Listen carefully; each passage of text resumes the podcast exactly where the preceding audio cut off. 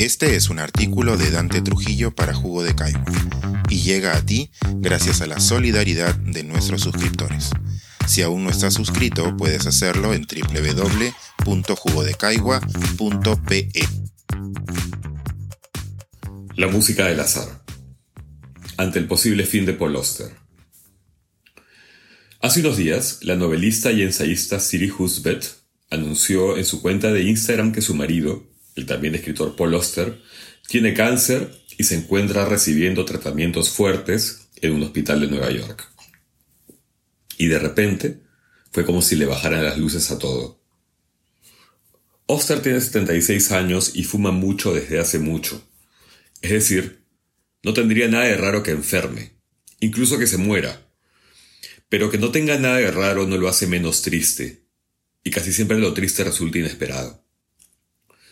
Ahora bien, cabe preguntarse por qué le afecta tanto a alguien que habita otra dimensión, otra realidad, el posible final de la vida de un escritor. Cabe, pero es una duda retórica. La respuesta es por muchas razones, pero sobre todo por admiración, que es lo mismo que decir por cariño y gratitud. A fines del 98 comenzó un mal tiempo para mí. Sin embargo, cuando despuntaba la crisis, que duraría casi dos años, no sé bien por recomendación de quién conseguí Ciudad de Cristal. Lo leí una noche. De inmediato me hice el resto de la trilogía de Nueva York. El entusiasmo se volvió lo que sigue con El Palacio de la Luna. Ya no podía parar, estaba deslumbrado.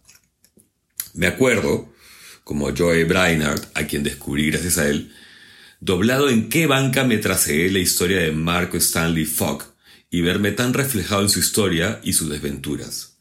Me acuerdo en qué sofá leí Mr. Vértigo y la música del azar. Me acuerdo de mí en mi cama con Leviatán y en el bus camino a la universidad con el país de las últimas cosas.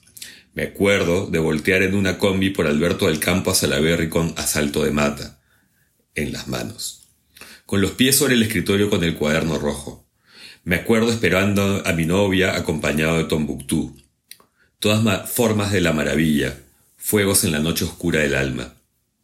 Me acuerdo leyendo, desbordado de pena, la invención de la soledad en mi vieja edición de Edasa mientras mi padre se moría en otro hospital.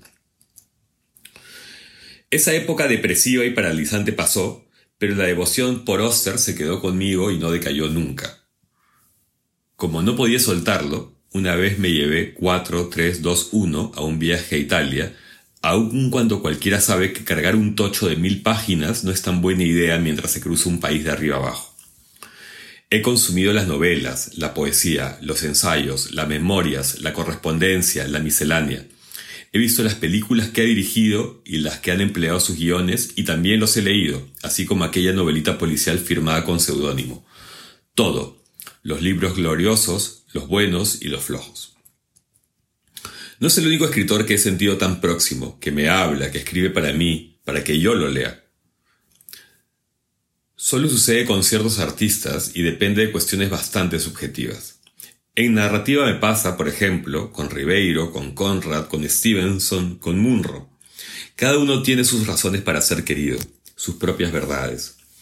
En el caso de Paul Auster vence la gracia, una sencillez formal e iluminada para narrar cuestiones profundamente humanas. Dicho de otro modo, es un escritor que trabaja con la complejidad a través de historias cautivantes, envolviéndolas con el lenguaje más puro posible. Trabaja con humor, con compasión por sus personajes, con una delicadísima sensibilidad.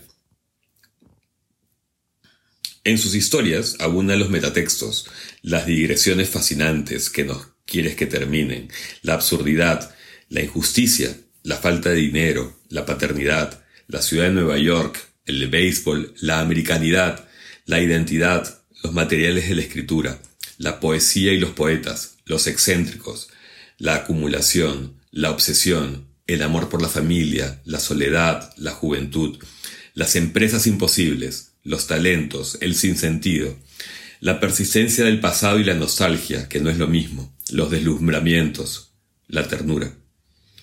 Sin embargo, lo que suele llamar más la atención de sus ficciones, al menos de buena parte de ellas, es la presencia poderosa del azar, una especie de argumento constante contra la causalidad y más bien en favor de lo fortuito y lo inesperado. Para Paul Auster la vida, y por tanto la escritura, es una aventura y una sorpresa que se acaba cuando se acaba solamente, que si no sería infinita. Y hablando de eso último, hace unos años circulaban rumores, chismes realmente, que explicaban su menor producción tras darse al abatimiento y el alcohol. En respuesta, entregó libros más gordos, como el ya mencionado 4321 o el fascinante La llama inmortal de Stephen Crane. Lo que sí ocurrió fueron dos tragedias seguidas. En noviembre de 2021, su nieta, una nena de apenas 10 meses, murió de forma extraña y escabrosa aparentemente intoxicada con heroína por su propio padre. Este, Daniel, el hijo mayor de Oster, nacido de su relación con otra escritora genial como es Lydia Davis, tuvo siempre una vida complicada entre la adicción y la delincuencia. Estaba bajo fianza, pero había sido acusado de homicidio de la niña, cuando en abril del año pasado se quitó la vida con otra sobredosis. Las apariciones públicas de Oster se han hecho más esporádicas y la política de su país, que siempre estuvo presente, parece ganarle espacio a la ficción. Espero leer pronto su muy reciente Un país bañado en sangre, a la limón con el artista Spencer Strander, sobre la violencia armada tan unida a la historia y el presente de su país. En junio último acudió a recibir un doctorado honoris causa otorgado por la Universidad Autónoma de Madrid. Ese día se refirió a la invasión de Ucrania y a propósito contó una anécdota sobre la que ya había escrito cuando, en 2017, viajó hasta el pueblito de donde había partido su abuelo rumbo a los Estados Unidos. Recordó que, una, que un poeta grueso y budista le había contado algo que a su vez le había contado su padre. Cuando se acabó la Segunda Guerra y entraron los soviéticos a dicha localidad, la encontraron vacía de gente, pero llena de lobos una imagen tremendamente poética y alegórica. Sin embargo, cuando Oster había querido cotejar la realidad del suceso, no halló prueba alguna.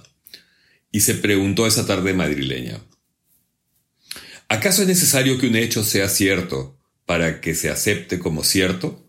¿O la fe en la veracidad ya lo convierte en verdadero, aunque no haya sucedido? Es más, si la historia resulta ser tan asombrosa y apasionante que nos deja boquiabiertos si consideramos que ha cambiado o profundizado nuestra comprensión del mundo, ¿importa o no que sea cierta?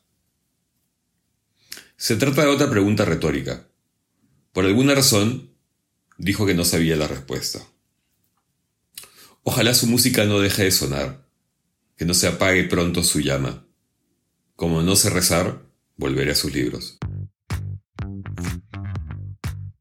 Pensar, escribir, editar, grabar, coordinar, publicar y promover este y todos nuestros artículos en este podcast cuesta y nosotros los entregamos sin cobrar.